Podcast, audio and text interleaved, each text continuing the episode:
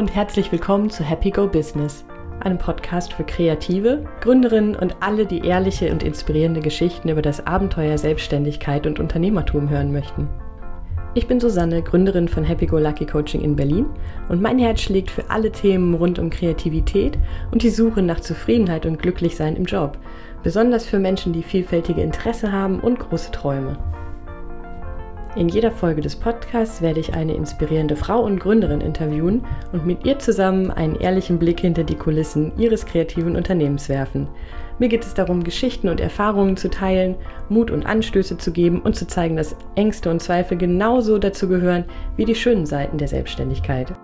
In dieser Folge des Podcasts spreche ich mit Verena Kessler. Bei Verena dreht sich alles um das Thema Schreiben. Sie arbeitet nämlich auf der einen Seite als Werbetexterin für verschiedene Agenturen und gleichzeitig ist sie Autorin. Ihr erster Roman, Die Gespenster von Demin, ist letztes Jahr im Hansa Verlag erschienen. Wir sprechen also darüber, wie es ist, immer mal wieder die Rollen zu wechseln, von der Werbetexterin zur Autorin, wie sie versucht, beides unter einen Hut zu bekommen wie das letztes Jahr war, als ihr erster Roman erschienen ist, wie sich das auch anfühlt, wenn das Werk, an dem man so lange gearbeitet hat, plötzlich einer Öffentlichkeit präsentiert wird. Ja, ich habe sie auch gefragt, woran machst du dann eigentlich fest, ob das erfolgreich war oder nicht? Ja, und wie geht es weiter? Eine sehr spannende Unterhaltung. Ich wünsche euch viel Spaß dabei. Liebe Verena, herzlich willkommen im Happy Go Business Podcast. Dankeschön. Ich freue mich total, dass du da bist. Ich habe ja immer ganz unterschiedliche Gäste, auch in dem Sinne, dass ich einige vorher bis auf ein kurzes Gespräch gar nicht kenne.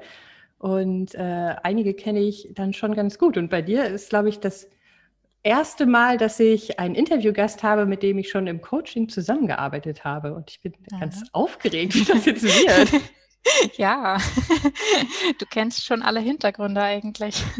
Also ich kenne, genau, ich kenne ein bisschen die Hintergrundgeschichte und jetzt aber auch eine, eine längere Episode nur in kleinen Ausschnitten. Also insofern mhm.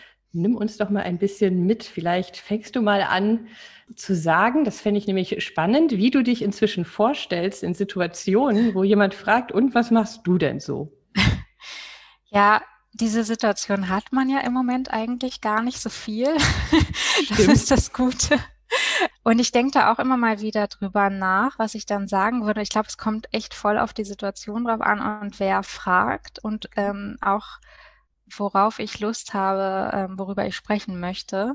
Aber ich glaube, um mich rauszuwinden, würde ich sagen, dass ich schreibe einfach, weil das auf beide Teile meines Berufslebens ja zutrifft. Und jetzt muss ich wahrscheinlich auch noch sagen, was ich, naja, was ich genau Wäre ich die andere Person, würde ich jetzt sagen, ja, was schreibst du denn genau? Ja, genau. Du siehst, ich will, also äh, es ist immer noch so, dass ich mich winde, das zu sagen. Ich bin Autorin oder wahrscheinlich würde ich dann sagen, ich habe ein Buch geschrieben und habe Schreiben auch studiert und verdiene mein Geld aber auch als Werbetexterin. Hat sich diese Antwort oder die Antwortvariante, hat sich das verändert in den letzten Jahren oder hat sich das Gefühl dazu verändert in den letzten zwei, drei Jahren? Mm, vielleicht ein bisschen. Also dieses zu sagen, ich bin Autorin, das fühlt sich immer so ein bisschen komisch an. Ich kann gar nicht genau sagen, warum. Vielleicht, weil man so, oder weil ich das Gefühl habe, ich muss es dann irgendwie beweisen. Oder die nächste Frage ist dann, aha, was, was schreibst du denn so? Und dann ist irgendwie die Erwartung, dass ich eine Veröffentlichung vorweisen kann. Und Jetzt kann ich das ja, jetzt habe ich ja ein Buch veröffentlicht und das macht es natürlich schon einfacher, das zu sagen, weil ich dann davon auch erzählen kann. Und es hat sich aber auch schon damit verändert, dass ich, ähm, ich habe ja dann am Deutschen Literaturinstitut in Leipzig 2016 angefangen zu studieren und das war für mich auch schon so ein bisschen, ja, Legitimation, dass ich jetzt, also irgendwer hat mich da angenommen und hat mir bestätigt, ich kann gut genug schreiben, um da angenommen zu werden. Und das, das war dann irgendwie auch so, da, dass es so ein bisschen leichter gemacht hat, darüber zu sprechen, dass ich schreibe. Und wenn ich aber das Gefühl habe, äh, mit jemandem da gar nicht drüber sprechen zu wollen oder dass das dann irgendwie zu weit ausgeholt ist, dann finde ich es aber auch jetzt noch schön, dann einfach zu sagen, ich bin Werbetexterin und das ist dann irgendwie so ein handfester Beruf. Mhm. Oh, das ist, ich glaube auch, dass wenn man Autorin ist oder wenn man schreibt, äh, dass das eine der schwierigsten Sachen ist, darüber so zu sprechen. Das hat irgendwie mhm. so viel, da schwingt so viel mit, oder? Ja, also auch weil dann natürlich auch die Frage kommt, was schreibst du denn so? Und dann, ähm, ich finde das voll oft schwierig zu sagen. Also äh, wenn ich jetzt, bevor ich jetzt an einem Roman richtig gearbeitet habe, habe ich halt irgendwelche Kurzgeschichten geschrieben oder auch andere Textformen, Essays oder so. Und ich kann auch gar nicht sagen, ich schreibe über die und die Themen, das ist das, was mich interessiert oder so. Dass, wenn man noch so im, im Finden ist in dieser Sache, im Schreiben, dann ist es, glaube ich, total ähm, schwer, sich da auch selber zu beschreiben und, und vorzustellen. Das glaube ich total. Magst du noch mal kurz einen kleinen, so kleinen Schnelldurchlauf oder kannst du auch Zeit nehmen? du hast es ja schon angedeutet, so ein bisschen deine, deine schreiberische Laufbahn noch mal eben mhm. aufskizzieren, dass man besser nachvollziehen kann, wo du angefangen hast und wo du jetzt gerade stehst. Ich habe eigentlich angefangen als Werbetexterin. Das ist das, was ich nach der Schule relativ direkt gemacht habe, habe ich eine Ausbildung gemacht an der Texterschmiede in Hamburg, hieß sie damals, jetzt äh, hat die sich irgendwie umbenannt, ich glaube Hamburg School of Ideas oder so. Und da konnte man so eine einjährige Ausbildung zur Werbetexterin machen und das habe ich gemacht. Und danach war ich dann fest angestellt in Agenturen als Texterin und ähm, habe aber nebenbei schon so ein bisschen angefangen, freier zu schreiben, Texte für mich. Das waren dann teilweise so Tagebuchartige Sachen, die ich dann aber auch im Internet veröffentlicht habe. Und ähm, ich habe gemerkt, ich will eigentlich mehr so schreiben auch und ähm, Irgendwann kam dann so der Punkt, wo ich gemerkt habe, ich werde das nicht machen, wenn ich in einer ähm, Vollzeit-Festanstellung bin mit vielen Überstunden. Und dann ähm, habe ich da diesen Job gekündigt und habe mich zum ersten Mal am Literaturinstitut in Leipzig beworben und bin nicht zum Eignungsgespräch eingeladen worden. Und deswegen habe ich dann angefangen, Germanistik in Berlin zu studieren und habe weitergeschrieben und habe mich bei irgendwelchen Wettbewerben beworben und ähm, ja, was man da so alles machen kann, Texte zu Literaturzeitschriften ähm, schicken. Und dann habe ich mich nochmal am Literaturinstitut beworben und dann bin ich auch zur Eignungsprüfung eingeladen worden. Und dann habe ich die Eignungsprüfung nicht bestanden. und dann war ich mittlerweile schon fertig mit meinem Germanistikstudium in ähm, Berlin und habe dann angefangen als freie Werbetexterin zu arbeiten, um nebenbei weiterschreiben zu können. Und ja, das ging dann so ein Jahr, dass ich das gemacht habe. Und dann habe ich gedacht, okay, einmal versuche ich es noch in Leipzig und dann hat es auch geklappt. und dann habe ich da angefangen zu studieren und äh, das war total gut, dass ich das gemacht habe, weil ich damit angefangen habe, mich da auch einfach so einen viel stärkeren Fokus auf das Schreiben nochmal zu legen und mich da selber auch ein bisschen ernster zu nehmen. Was hat dich dazu gebracht, auch es ein drittes Mal noch zu probieren? Ich frage, weil ich glaube, jeder, der äh, ein kreatives Studium gemacht hat oder was ähnliches, wo man Eignungsprüfungen macht, kennt eventuell. Also ich kenne sie auf jeden Fall, die Situation, sich zu bewerben und abgelehnt zu werden. Das ist ja nicht ganz so einfach. Und äh, ja. beim zweiten Mal spätestens führt das, glaube ich, auch dazu, dass man in Frage stellt, ob man denn tatsächlich gut genug dafür ist. wie, warum, wie, was hat dich dazu gebracht, es trotzdem nochmal zu probieren? Ich glaube, der Grund dafür war, dass ich beim zweiten Mal ja schon zu dieser Prüfung eingeladen worden war und damit also der erste Schritt ist, man schickt da 20 Seiten Text hin und daraus wählen sie Leute aus, die sie kennenlernen wollen. Und das hat ja beim ersten Mal nicht geklappt. Danach hätte ich dann sagen können, okay, ich bin nicht gut genug, meine Texte sind nicht gut genug. Ähm, die ersten Texte waren auch, glaube ich, einfach nicht gut genug. Ich habe dann sozusagen daran nochmal gearbeitet und beim zweiten Mal hat es dann ja geklappt, dass ich da ähm, eingeladen wurde und das Gespräch war einfach so furchtbar. Ich habe da, weiß nicht, ich hätte mich vielleicht auch nicht genommen. Ich, ich war einfach super aufgeregt und ähm, weiß nicht, was ich da alles erzählt habe. Ich habe mir da auch Ewigkeiten äh, hinterher Gedanken drüber gemacht, woran es jetzt gelegen haben wird. Ich, ich kann es nicht so richtig sagen, aber was ich ja dann wusste, ist, irgendwer hat schon mal meine Texte gelesen und gedacht, ja, die wollen wir mal kennenlernen. Und deswegen habe ich dann, glaube ich, nochmal versucht und gedacht, naja, wenn ich damit zeige, ich will das so gerne, dann werden sie schon Erbarmen haben und mich beim nächsten Mal zulassen. Und dann hatte ich auch einen anderen Prüfer, mit dem ich mich ein bisschen wohler gefühlt habe. Und ähm, dann ging das ganz gut in der, in der zweiten Eignungsprüfung. Okay, und wie ging es dann weiter?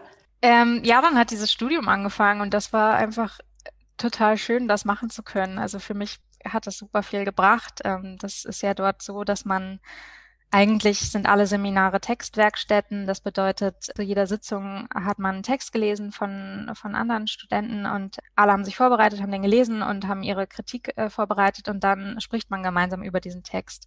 Und irgendwann ist man halt selber auch dran und reicht seinen Text ein und alle lesen den und geben einem Feedback dazu. Und das hat man ja sonst vorher einfach nicht. Plötzlich kriegt man von, weiß nicht, 15 Leserinnen ganz direkt die Eindrücke geschildert und kann dann sich überlegen, was man damit macht. Also ähm, manchmal ist das Kritik, die man sofort annehmen kann. Manchmal sind das Sachen, wo man denkt, ah, okay, so kann man das auch verstehen, aber ich will das trotzdem so stehen lassen. Also, also irgendwie ist einfach total gut, einfach mal zu hören, wie ein Text auf jemand anderen wirkt. Ich mache mal kurz einen kleinen Sprung jetzt nach vorne, weil ich mir gerade mhm. die Frage gestellt habe, diese Erfahrung, die man da macht, nämlich, dass man eine Kreation äh, von sich selbst einer Öffentlichkeit sozusagen, auch wenn sie klein ist, präsentiert und Feedback bekommt, war das eine gute und wichtige Vorbereitung für die Situation, in der du jetzt gerade warst, nämlich den ersten Roman veröffentlicht zu haben und dann kriegt man ja auch sehr viel ungefragte und aber auch gefragte Rückmeldungen. Ja.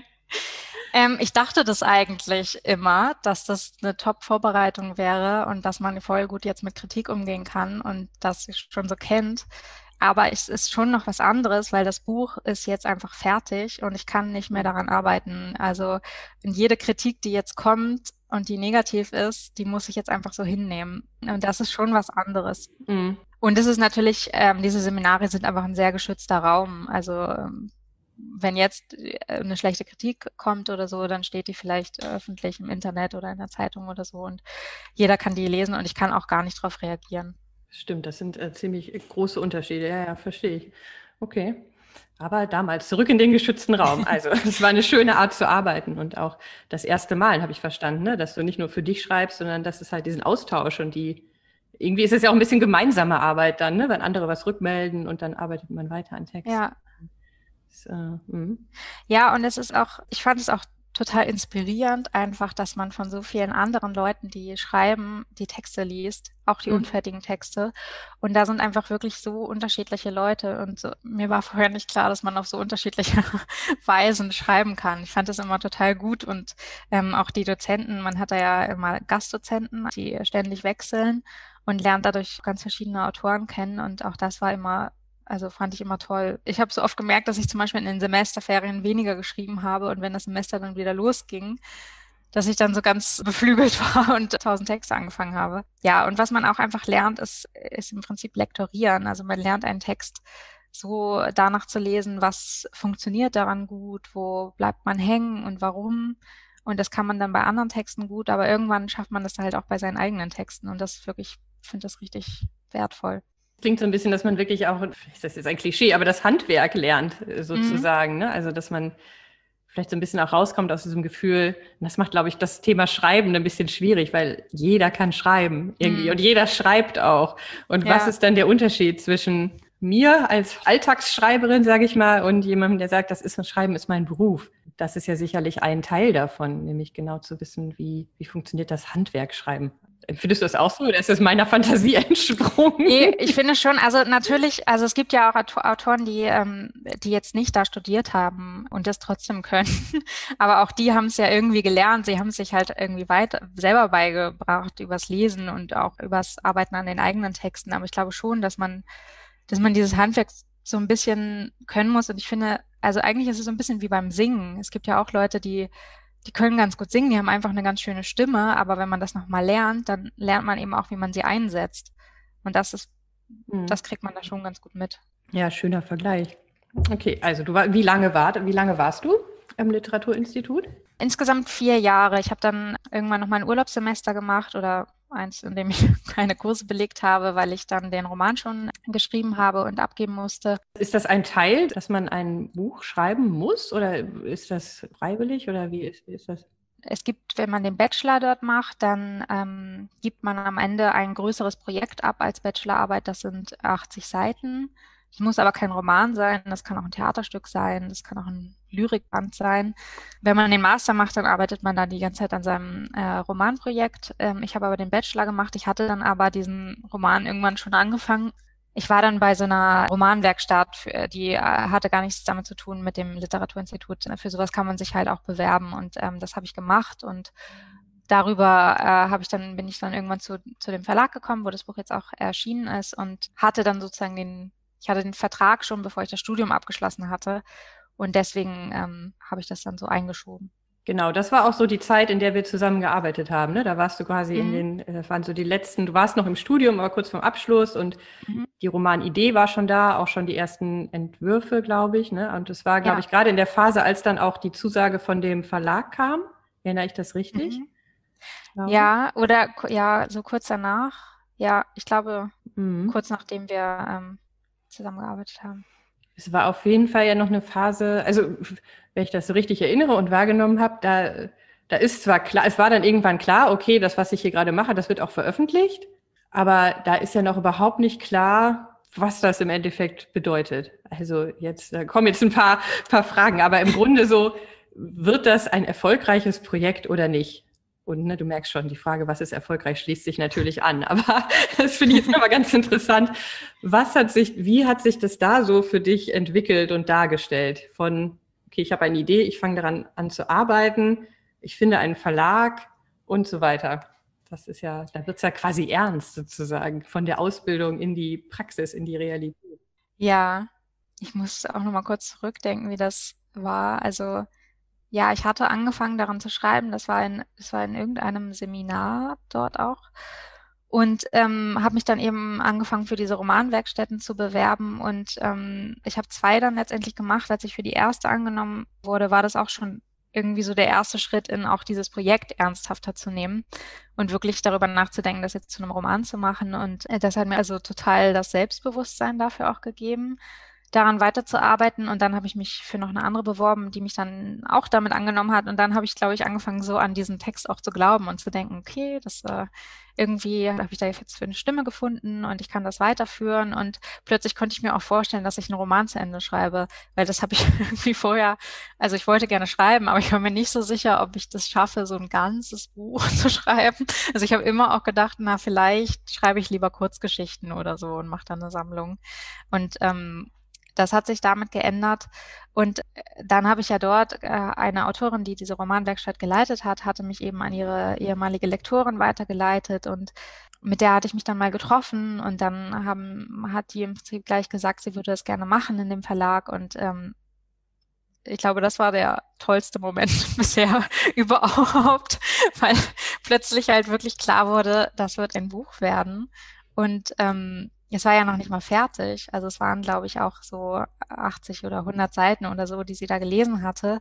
Und plötzlich hatte ich die Zusage und ich konnte die zweite Hälfte mit diesem Wissen weiterschreiben, dass es auch veröffentlicht wird. Und das war schon ein bisschen eine Luxussituation, weil oft hat man das, glaube ich, einfach, dass man das erstmal zu Ende schreibt und dann geht es an verschiedene Verlage und dann muss man irgendwie mhm. so hoffen, ähm, dass man den richtigen findet und ähm, das veröffentlicht wird. Und für mich war das einfach total gut zu wissen, das macht jemand, ich habe jetzt einen Abgabetermin und ich weiß nicht, ob ich es sonst fertig gekriegt hätte.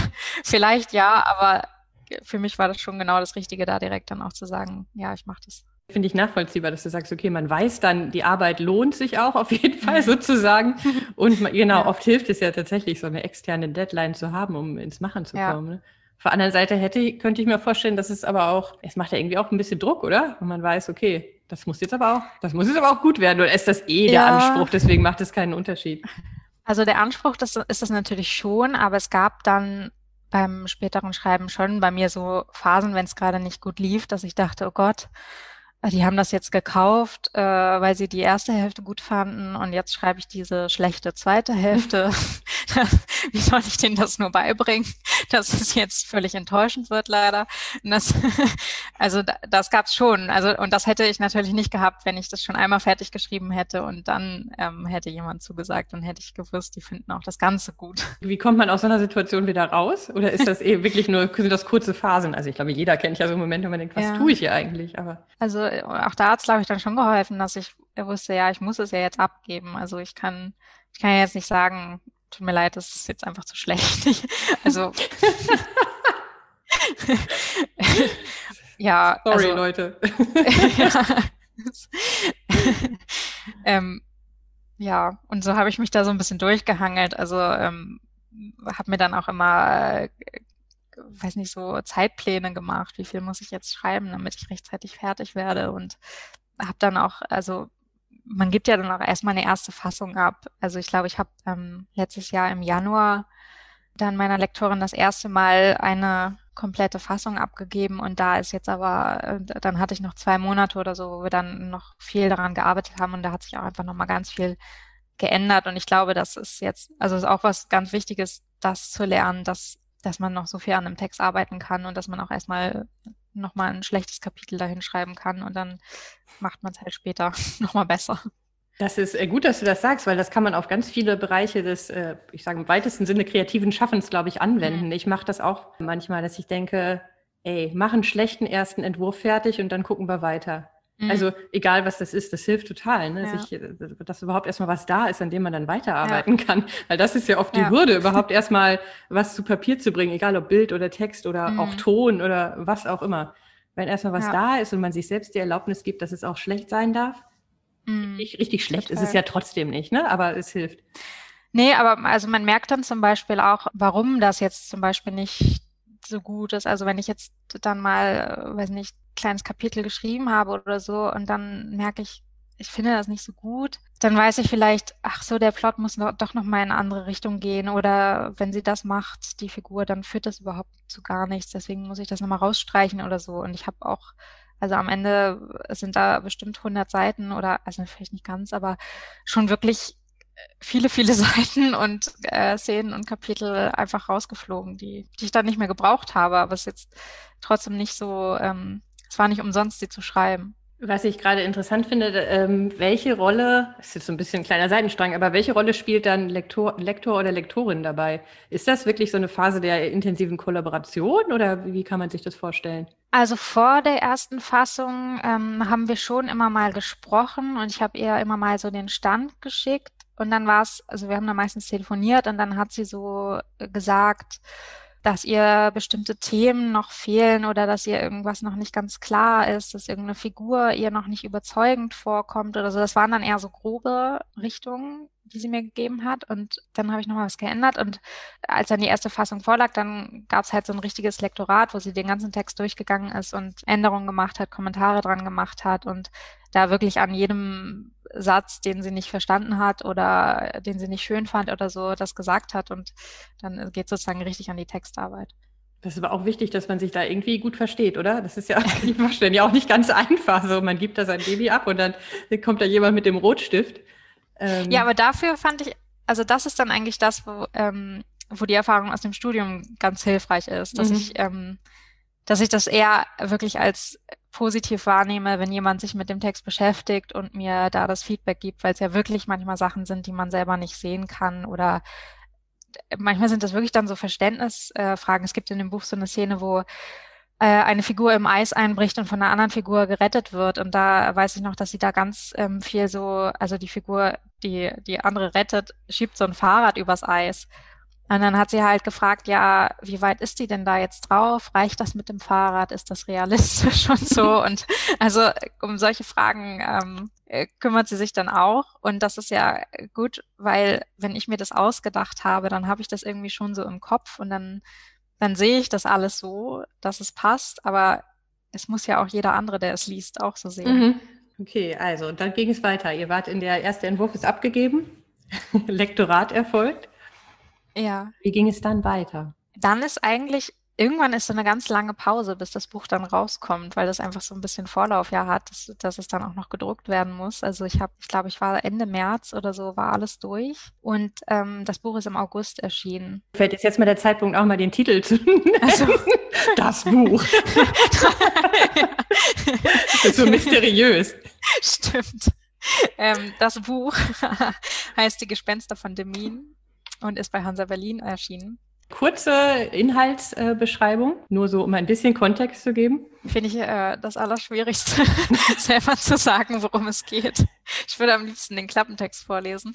Ähm, es geht um ein junges Mädchen, Larry heißt sie, die ähm, aufwächst in einer Kleinstadt in Mecklenburg-Vorpommern und diese Kleinstadt hat eine besondere Geschichte. Da haben sich nämlich zum Ende des Zweiten Weltkriegs ganz viele Menschen selbst umgebracht, ähm, weil sie Angst hatten vor der Roten Armee, die ähm, aus dem Osten eingezogen ist und äh, so ein bisschen in der Stadt aufgelaufen ist, weil die Wehrmacht Richtung Westen abgezogen ist, die Brücken hinter sich gesprengt hat. Und ähm, ja, da ist dann so eine Panik ausgebrochen.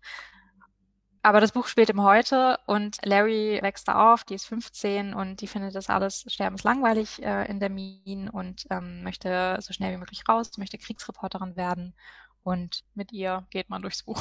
Könnte man das einen Coming-of-Age-Roman mit historischem Hintergrund nennen? Ja. habe ich jetzt gerade gedacht. Ja, das äh, kann man machen. Es gibt dann ja noch eine, eine zweite erzählende Figur, das ist ein bisschen ähm, kleiner, mhm. aber es gibt noch die Nachbarin von Larry, die alte Frau Dolberg, die ähm, 90 Jahre ist und die das eben damals mitbekommen hat und die so ein bisschen, also über ihre Erinnerungen erfährt man diese Geschichte.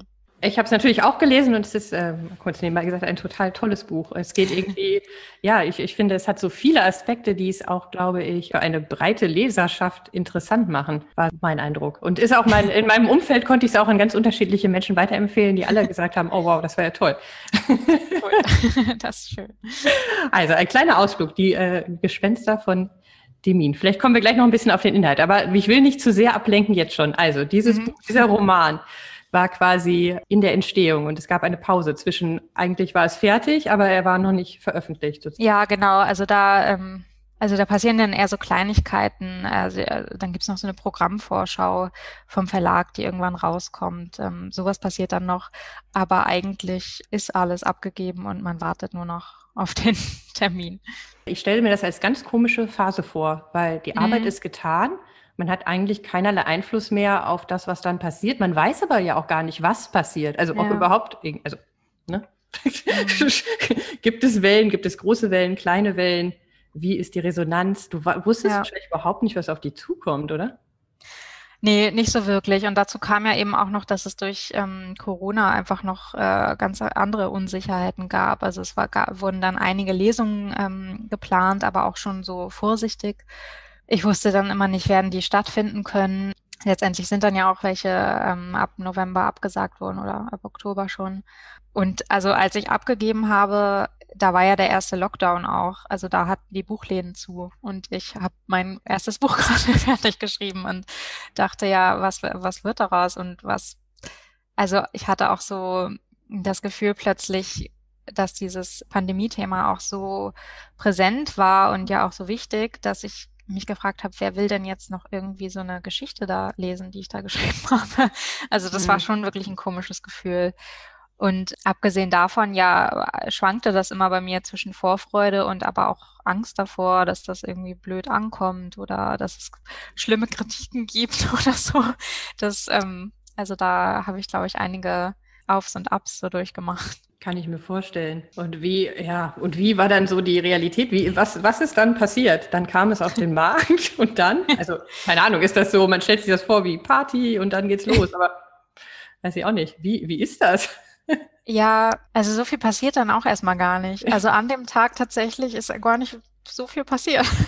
es mhm. war dann irgendwie, ähm, also es gab dann mal so erste Online-Veranstaltungen, dass ich sowas gemacht habe und ähm, es gab auch tatsächlich eine erste größere ähm, Kritik dann schon, die aber positiv war. Das war schön, da so ein bisschen sanft reingeholt zu werden. Und dann, äh, ich glaube, meine erste richtige Lesung mit ähm, Live-Publikum hatte ich dann irgendwann im September. Und dann gab es so ein paar. Und das, ähm, ja, das war dann auch einfach nochmal so eine ganz neue Erfahrung. Oder insgesamt plötzlich diese Erfahrung über das Buch auch sprechen zu können und zu müssen und zu sollen. Also dass es plötzlich Leute gibt, die einem dazu Fragen stellen und ähm, man da irgendwie interviewt wird zu, das ist, äh, das ist ja alles total neu gewesen für mich. Also einfach über den eigenen Text zu sprechen, finde ich immer noch total schwierig. Und das ist auch etwas, was man nämlich nicht so sehr lernt in dem Studium, was ich gemacht habe, weil da ja immer die anderen über den eigenen Text sprechen. Mm, mm, ja, stimmt. Interessant, ja. ja. Oh, und das ist ja wahrscheinlich viel einfacher. Also ich kenne es so ein bisschen auch aus dem Studium, dass natürlich die so die Präsentation der eigenen Arbeit oh, ist echt immer schwer. Und wenn man dann mal mm so äh, ab und zu macht man das oder keine Ahnung in so Übungen, dass man halt äh, die Projekte anderer präsentiert. Das fand ich immer super mm. einfach. Weil ja. die Sachen, die man da toll findet, da kann man total begeistert von sprechen mhm. und so. Nichts ist leichter ja. als das, ne? Und dann ja. das eigene, das ist ein riesiger Unterschied, finde ich auch. Ja, total. Und es ist auch, also ich merke, wie sich bei mir auch vermischt hat, dann jetzt so im Laufe der Zeit.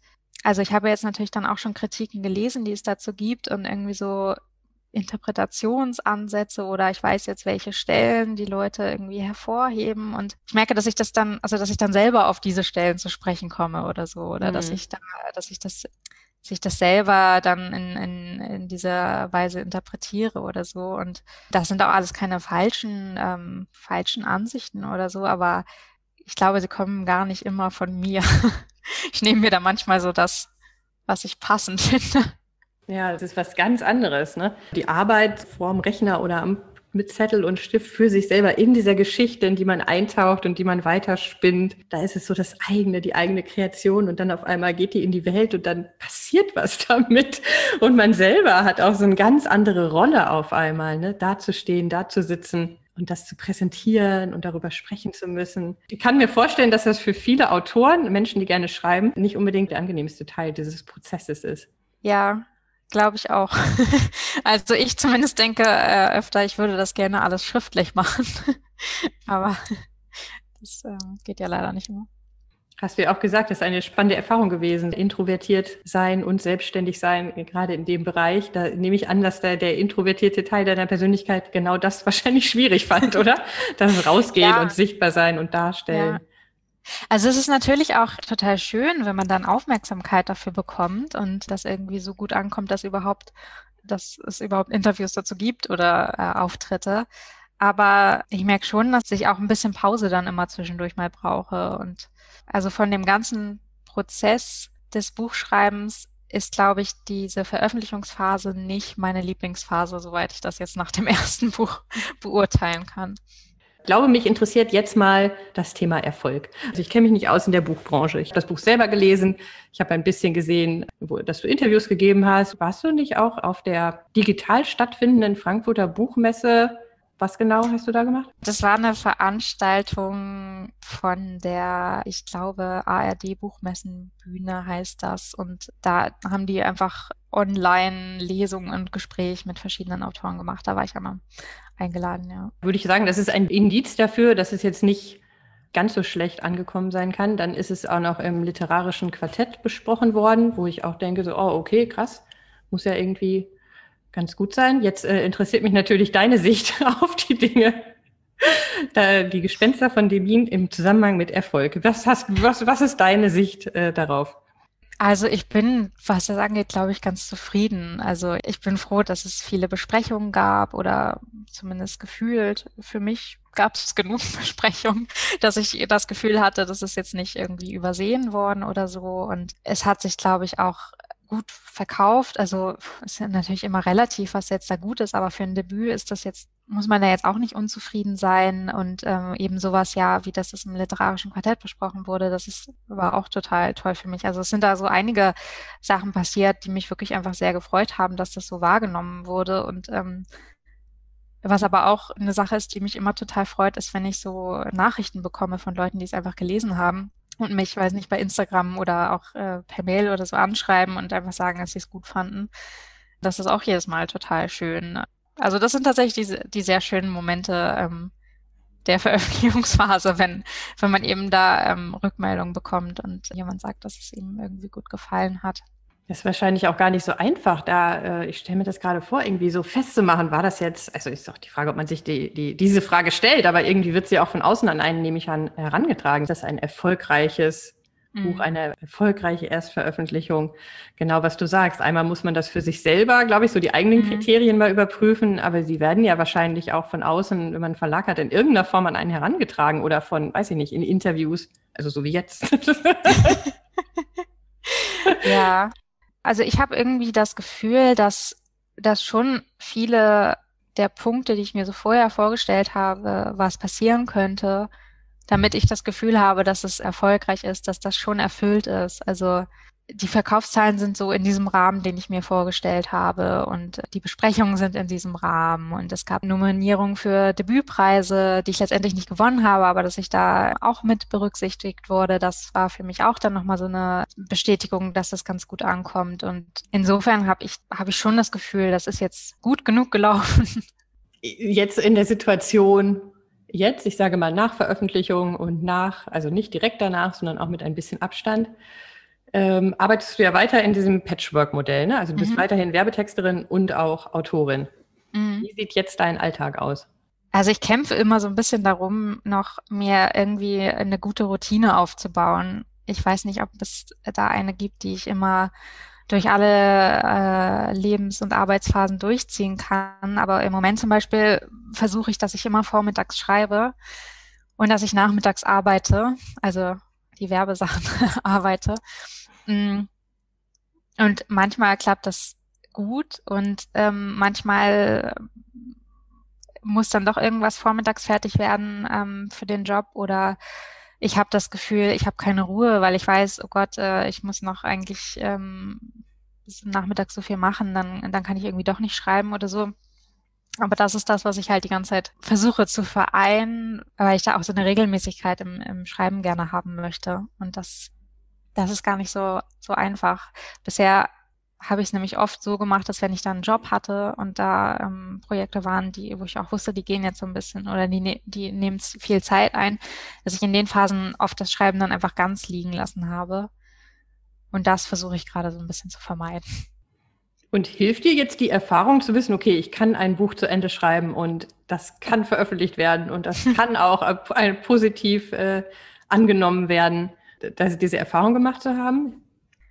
Ja, ich glaube, das hilft vor allem dabei, ähm, das irgendwie auch äh, von mir selber so zu rechtfertigen, dass das jetzt ein größeres Gewicht auch nochmal kriegt und dass ich mir wirklich diese Zeit jetzt frei halte und dass es auch okay ist, dass ich in der Zeit dann nicht arbeite und dass ich dann vielleicht auch mal einen Job absage, weil ich mir diese Schreibzeit dafür eigentlich frei haben möchte. Das spielt da, glaube ich, schon eine wichtige Rolle. Und auch, dass ich jetzt, ähm, also ich arbeite jetzt zweiten Roman auch schon und habe dafür jetzt auch beim gleichen Verlag den ähm, Vertrag schon unterschrieben. Und das ist, also jetzt kann ich so ein bisschen behandeln, als wäre das jetzt auch wie so ein Job oder wie ein Auftrag, den ich jetzt halt dann erledigen muss.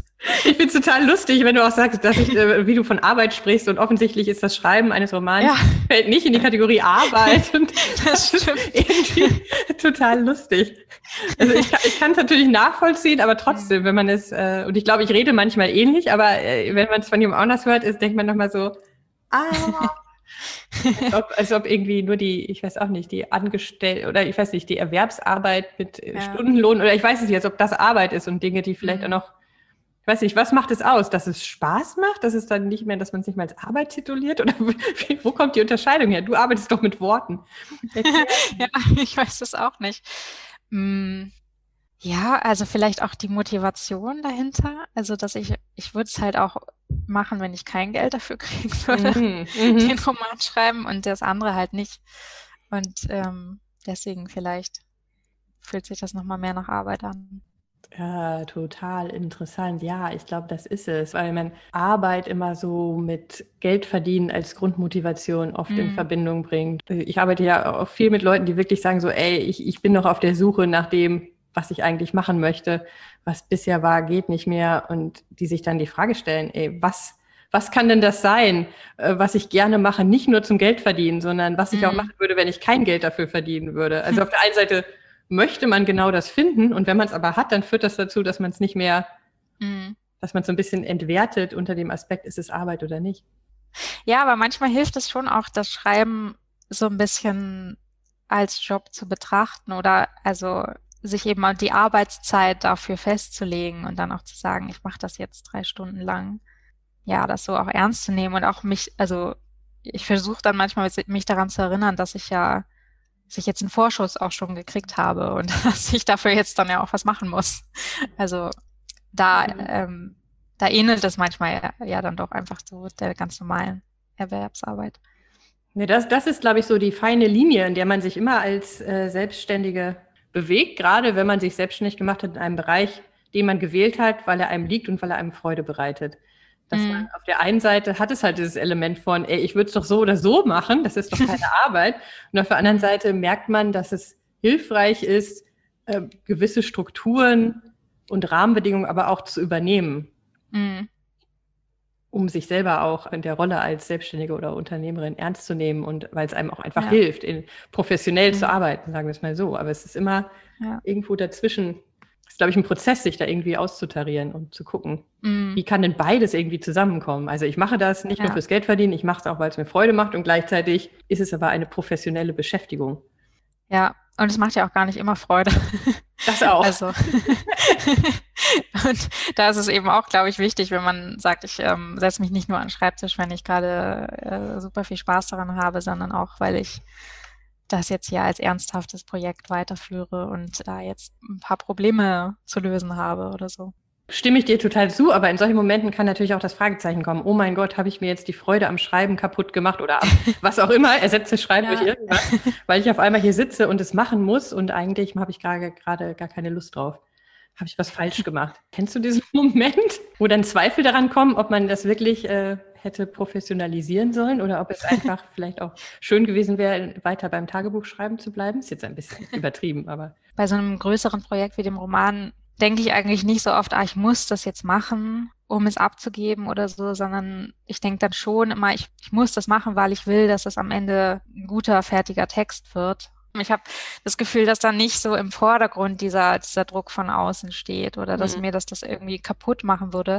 Was glaube ich aber auch daran liegt, dass ich jetzt nicht grundsätzlich sagen würde, Schreiben ist immer super viel Spaß oder so. Also schon auch, wenn es gerade gut läuft, aber dafür passiert es zu oft, dass es halt gerade nicht gut läuft. Und es gehört, gehört irgendwie so sehr dazu, dass es auch, dass ich es auch trotzdem dann weitermachen würde, wenn das jetzt nicht bezahlt wäre und wenn es keinen Abgabetermin geben würde.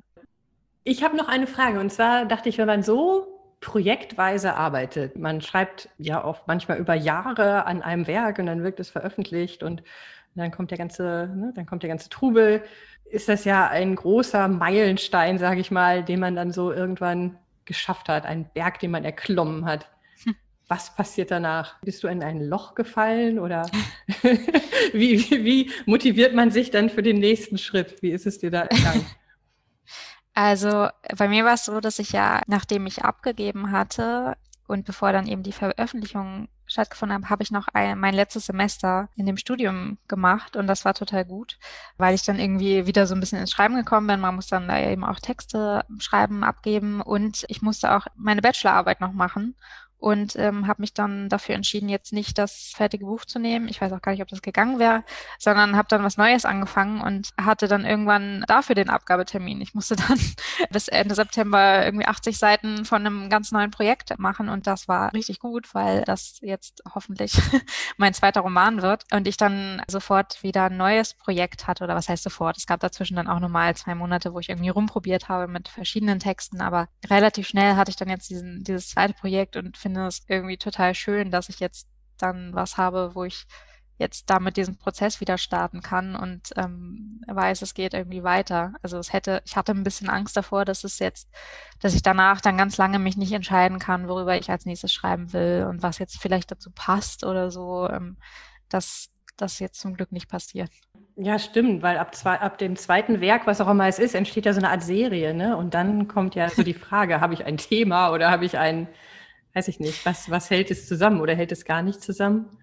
Na, wobei, also das, was ich, woran ich jetzt schreibe, ist wirklich einfach völlig anders. Es, ich sehe bisher noch keine große Verbindung und finde das aber eigentlich auch ganz gut, weil, also ich hätte jetzt nicht gerne noch einen Coming-of-Age-Roman geschrieben mit einer ähm, jugendlichen Protagonistin. Und ich hatte auch keine Lust, mich wieder mit so einem historischen Thema ähm, zu beschäftigen, wo ich dann so viel zu recherchieren muss oder so. Und auch sprachlich ist es einfach ganz anders. Und das finde ich eigentlich total gut. Irgendwann reichte es mir dann auch mit diesem ersten Projekt. Irgendwann ähm, hatte ich mich genug damit beschäftigt und finde es gut, jetzt einfach was ganz anderes machen zu können. Es klingt so, als ob ein Verlag einem auch dann die Freiheit lässt. Das finde ich ja auch nicht selbstverständlich. Ich könnte mir vorstellen, dass wenn die merken, okay, das hat jetzt irgendwie ganz gut funktioniert, dass sie sich wünschen, nochmal was ähnliches zu bekommen? Oder ist das nicht so? Oder ist das vielleicht heimlich so? ja, wenn dann keiner. heimlich. Die, also die haben sich gar nichts gewünscht. Ich habe einfach irgendwann gesagt, ich schreibe jetzt an was Neuem, kann ich dir das mal schicken? Und dann habe ich das gemacht und dann ähm, hat meine Lektorin gesagt, dass sie es gut findet und dass sie das machen würde. Und hätte sie es nicht gut gefunden, dann hätte sie es halt nicht gesagt. Aber ich glaube nicht, dass sie, dass sie jetzt gedacht hat, ich, ich mache jetzt diese Schiene immer weiter. Hast du noch irgendwas, wenn du jetzt so auf die letzten Jahre und auf deine Reise zurückblickst, was du sagst, so das finde ich jetzt eigentlich spannend und darüber könnte ich nochmal reden? Oder das ist ein Aspekt, wo ich merke, ach, hätte ich das vor fünf Jahren schon gewusst, das würde ich anders machen oder ich wünschte mir darüber, hätte ich anders gedacht oder anders gehandelt? Naja, also, dass ich mich selbstständig gemacht habe, das war ja auch so ein bisschen ähm, Zufall oder aus der Situation heraus, weil ich dann ähm, nach meinem Studium in Berlin nach Dresden gezogen bin und es da jetzt keine Werbeagenturen gab, wo ich jetzt äh, festangestellt hätte anfangen können. Und deswegen habe ich dann angefangen, als freie Texterin zu arbeiten Und vorher habe ich mir halt immer gedacht, nee, das kann ich leider nicht machen, weil ich so introvertiert bin und äh, schüchtern und so sind Freelancer nicht. Die müssen immer ganz offen und extrovertiert sein und äh, sonst kann man das nicht schaffen. Und dann habe ich es aber einfach mal versucht, weil sich auch gar nichts anderes ergeben hatte und dann eben gemerkt, dass das total gut zusammengeht weil man eben plötzlich viel mehr von zu Hause aus arbeiten kann, weil man nicht mehr diesen Zwang hat, sich an einem Arbeitsplatz unbedingt sofort super integrieren zu müssen, sondern weil man als Freelancer auch manchmal eher so ein bisschen, man ist halt nur kurz zu Besuch, da äh, man kann da einfach nur mal so reinschauen. Und das wäre, also hätte ich das früher gewusst, hätte ich das vielleicht auch früher schon gemacht. Ja, das stimmt. Ich, hab, ich, ich merke gerade, für mich hat sich diese Frage, glaube ich, gar nicht so gestellt, weil ich in meinem Kopf das Bild habe, dass wenn jemand schreibt, dass er das sowieso meistens äh, als Freelancer mm. selbstständig macht. Was ja gar nicht so ist, stelle ich auch gerade fest. Aber irgendwie assoziiere ja. ich das immer schon automatisch miteinander ja. irgendwie. Das stimmt, ja. Nur diese, also Werbetexter kannst du ja eben auch einfach ganz normal festangestellt in einer Agentur sein. Und das war ich ja auch die ersten vier Jahre. Und ich glaube aber auch, dass das also ich war da nicht besonders glücklich in den Festanstellungen, weil ich eben die Zeit nicht zum Schreiben hatte äh, und weil es aber auch einfach nicht so gut zu mir gepasst hat, acht Stunden am Tag in einem riesigen Großraumbüro rumzusitzen und ich da auch gar nicht gut arbeiten konnte meistens. Gleichzeitig hatte ich eben das Gefühl, ich könnte es auch, ich, ich könnte es jetzt nicht schaffen als Freelancer. Ich glaube, das ist, das ist, glaube ich, eine Diskrepanz, die ganz viele kreative Menschen haben, dass da das Arbeitsumfeld halt häufig offene Strukturen und offene Büros, Großraumbüros mhm. und es ist irgendwie, wir sind kreativ und es ist lebendig und es ist laut und wir tauschen uns die ganze Zeit aus und dann gibt es eine nicht so ganz äh, kleine Menge an introvertierten Kreativen, für die das überhaupt gar nicht passt, die fachlich total toll sind, ganz viel drauf haben, aber die einfach da in der falschen Arbeitsumgebung sind und denen es so geht wie dir. Ne? Dass ich denke so, aber ja. Freelancer kann ich ja nicht sein, weil dafür muss ich ja der kontakt- und austauschfreudigste Mensch sein, den ich ja. mir vorstellen kann und das bin ich nicht. Äh, ja. Wenn du das so erzählst, was trägt denn dazu bei, dass, dass du sagst, ich, das funktioniert für mich trotzdem? Also was waren so Fehlannahmen, die du vorher hattest, die sich einfach nicht bewahrheitet haben? Ich glaube, ich dachte immer, es kommt viel mehr so darauf an, wie man ähm, was für eine Persönlichkeit man hat und wie man sich dann so gibt, ähm, ob man jetzt irgendwie der spaßige Kollege ist oder halt nicht. Aber letztendlich kommt es zum Glück, glaube ich, doch mehr darauf an, ob man seine Arbeit gut macht. Mhm, interessant. Und ja, überraschend. Ähm, und damit bin ich, glaube ich, oft ganz gut durchgekommen. Und natürlich gab es dann Agenturen, mit denen das gut gepasst hat und andere, mit denen das nicht so gut gepasst hat. Ähm, aber ich habe dann irgendwann so die gefunden, die mich jetzt auch immer mal wieder gebucht haben. Und mittlerweile habe ich es auch so hingekriegt, dass ich die meisten Sachen sowieso auch von zu Hause mache und sich diese Frage gar nicht stellt, ob ich jetzt ähm, besonders gerne mit Leuten Mittagspause mache oder nicht. Jetzt durch Corona sowieso ja noch mal viel mehr. Ich glaube, dass ich jetzt in Zukunft gar nicht mehr so oft ähm, erklären muss, warum ich von zu Hause arbeite und warum das vielleicht nicht nötig ist, dass ich jetzt zwei Monate nach Hamburg komme, um da äh, mit Ihnen in Ihrer Agentur zu sitzen. Und das, das ist, glaube ich, auch total gut. Ja, das hat sich für viele, glaube ich, da jetzt zum Positiven geändert, ne? dass einfach mhm. eine größere Akzeptanz da ist, wer das ja. möchte, von zu Hause zu arbeiten und dass es auch geht, ja. Vielleicht zum Abschluss magst du noch mal, wir haben zwar eben schon über das Buch gesprochen, aber darfst du noch einmal sagen, unter welchem Titel und wo man das findet und wie man sonst noch äh, etwas über deine Arbeit erfahren kann? Das Buch heißt Die Gespenster von der Minen und ist bei Hansa Berlin erschienen. Und meine sonstige Arbeit findet man auch im Internet auf meiner Website. Und ich kann leider die, die URL selber nicht auswendig. Ich bin immer nicht sicher, ob es jetzt einen Bindestrich zwischen Vornamen, Nachnamen gibt. Ich glaube, dass es verena-kessler.com ist. Das kann ich aber recherchieren. Googeln, dann mit googeln wäre besser. Die Beschreibung mit reinkopieren.